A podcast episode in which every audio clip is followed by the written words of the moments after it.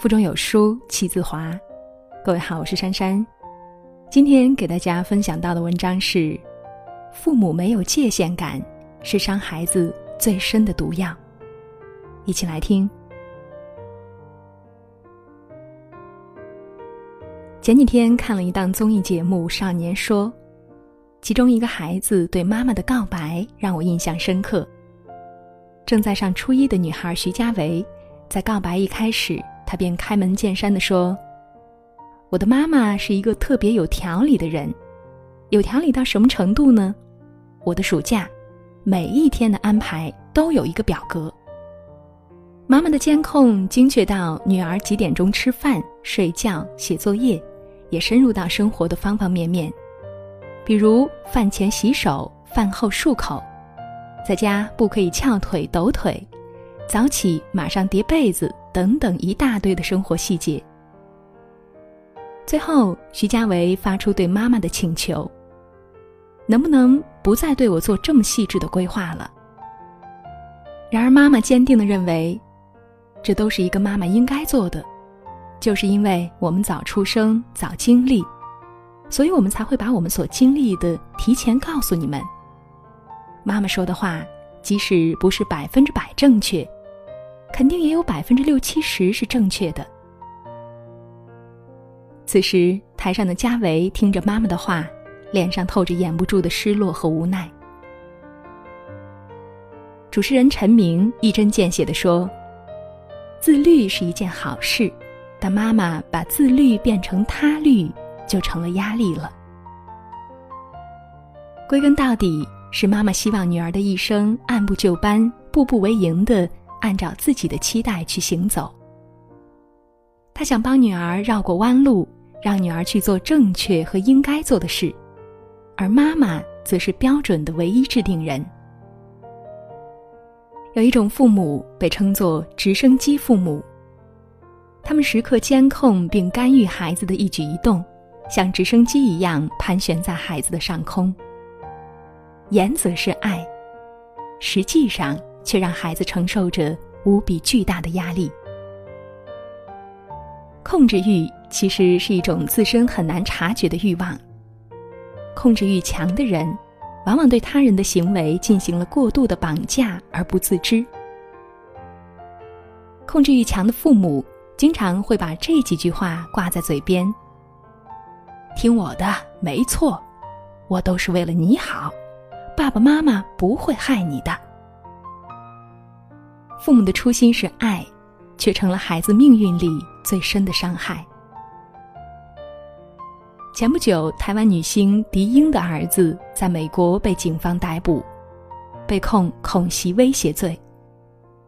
据媒体报道，狄英的儿子孙安佐曾经告知朋友：“五月一日不要来学校，我要进行枪击。”而随后，警方在他的卧室里找到了防弹背心、一千六百发子弹、枪支支架等。此事一出，不免让人想起早年狄英在《康熙来了》中谈到对自己儿子的教育方式。儿子十一岁开始，为了让他能够长得高壮，他要求儿子必须要吃成人的饭量，把每天吃多少饭、喝多少水全部写进规定。必须要完成。我一天盯他吃饭七个小时，然后一直在催儿子赶快呀，并且孩子不能自己夹菜，因为妈妈认为这很浪费时间。而对于孩子的学习成绩，妈妈要求更是严格，低于八十分就打到屁股开花。难以想象。这样，在妈妈的高压之下生活的孩子，内心会走过怎样的压抑和痛苦？可是，这个妈妈不爱儿子吗？当然不是的。姐姐狄梅提到狄英时说：“她是可以为了儿子去死的人。”可是，正是这一份密不透风、压力巨大的爱，让孩子走向视死如归的路。以爱为名的控制，到最后都成了孩子命运里的苦果，渗透到人生的每一个角落。有时候，当我们觉得孩子出了问题，需要改变的恰恰是我们自己。尤其是控制欲这种欲望，会以爱的外衣遮蔽父母自己的眼睛和内心。父母的意念转变，改变的可能是孩子的一生。我的一个朋友有一个八岁的女儿，起因其实是一件小事。女儿想买一个公主风的文具盒，妈妈坚持认为那会让孩子上课的时候分心。说什么也不许买。女儿哭着大喊道：“为什么你那么霸道呀？什么都得听你的。”女儿把自己关在房间里整整一个下午，而那之后三天都没有主动和妈妈说话。朋友开始反思自己，小时候妈妈工作太忙，经常把她自己一个人锁在家里，那些孤单无助的时刻让她记忆犹新。所以，他女儿出生以来，他总是想着要给女儿最好的照顾，却忽略了孩子也需要自主的空间。这之后，他主动给女儿制定了一个零花钱计划，每个月给到女儿一定的零花钱，让女儿自由支配。生活上，他也让女儿更多参与到选择中来。如今的女儿活泼开朗。愈加敬爱妈妈，也更加果断和勇敢。女儿的反抗让她明白，放手是一件必然要发生的事。妈妈退一步，孩子才能向独立成长再迈出一步。过强的控制欲，归根究底是内心缺乏安全感的一种表现。当孩子没有按照父母的规划行事时，或者脱离父母的视线，表现出独立时，就会触发他们内心的焦虑感和不安全感。与控制欲相伴的，还经常有自卑。他们外表强势，内心却藏着一个极度需要被证明和被看见的自我。那些控制欲强的父母，在自己的童年里，往往都是被忽略和伤害的。可是，当父母把过强的控制欲施加在孩子身上时，等于是把过度的关注施加给了孩子。这是对孩子心理边界的侵犯，挫伤的是孩子成长中的自我意识。当我们有以下行为时，就需要警惕自己对孩子是否控制欲过强了。想要知道孩子的一举一动。不然就焦虑，担心孩子遇到危险，过多的去限制他们的行动。主动指导总是多于孩子的提问，希望孩子实现父母的梦想。当孩子求助时，替代孩子解决，而不是引导他们自己解决。对孩子的情绪敏感，见不得孩子哭，替孩子安排好一切。总是担心他受苦。面对孩子，我们需要保持自省的能力，警惕自己，不要侵犯了孩子的心理边界。越是在亲密的关系当中，越需要清晰的心理界限。在孩子一岁之前，孩子和妈妈是共生关系，而到了孩子三岁，他的自我意识建立。就需要父母逐步的放手。童年时没有能够建立起清晰的心理界限的孩子，更容易形成讨好型人格，在人际关系当中总是退让，或者在未来成为第二个控制欲强的父母。我的儿子小树三岁的时候，发生了一件触动我的事情。一早起床，我没有像往常一样帮他穿好裤子，而是默默的坐在床边看着他自己穿好。小家伙穿完裤子，搂着我的脖子说：“谢谢妈妈，你真是一个好妈妈。”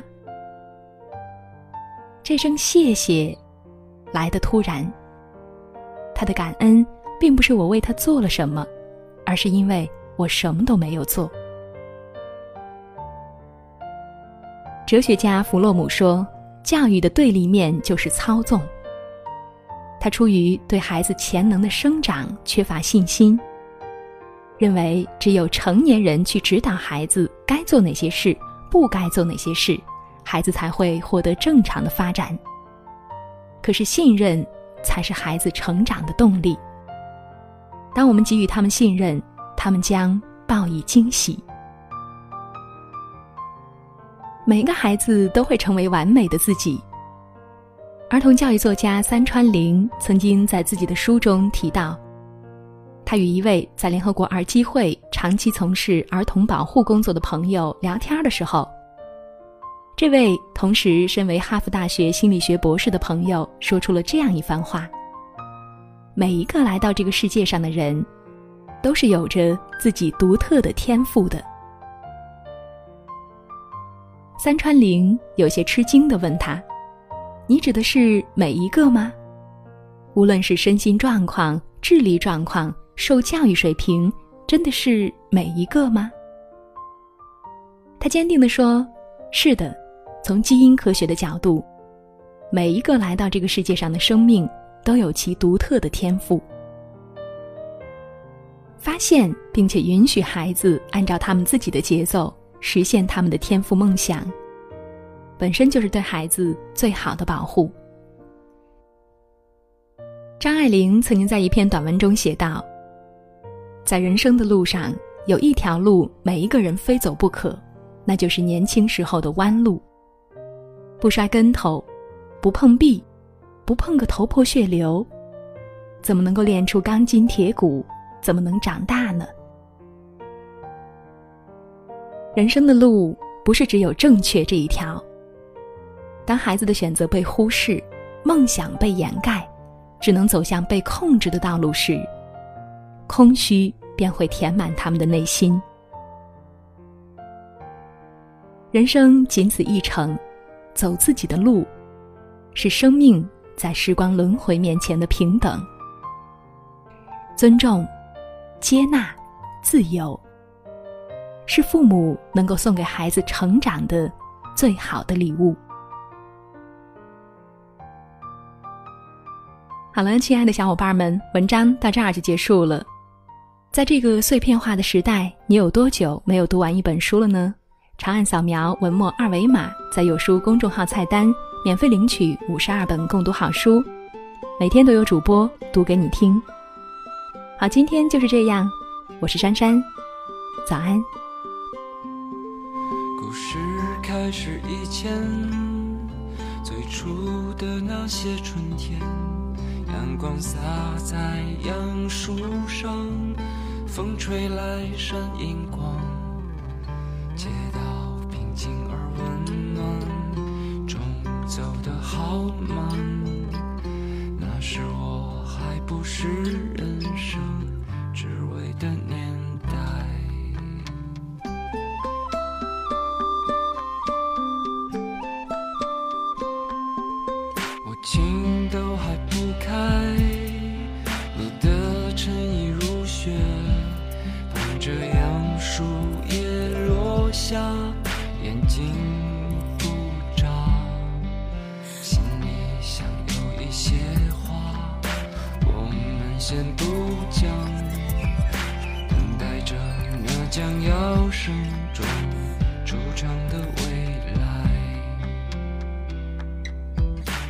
随风飘荡，天各自一方，在风尘中遗忘的清白脸庞。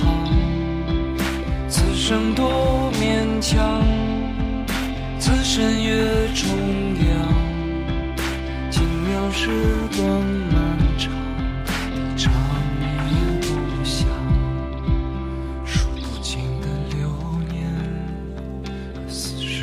而非的脸，把你的故事对我讲，就让我笑着泪光。是不是生活太艰难，还是活色生香？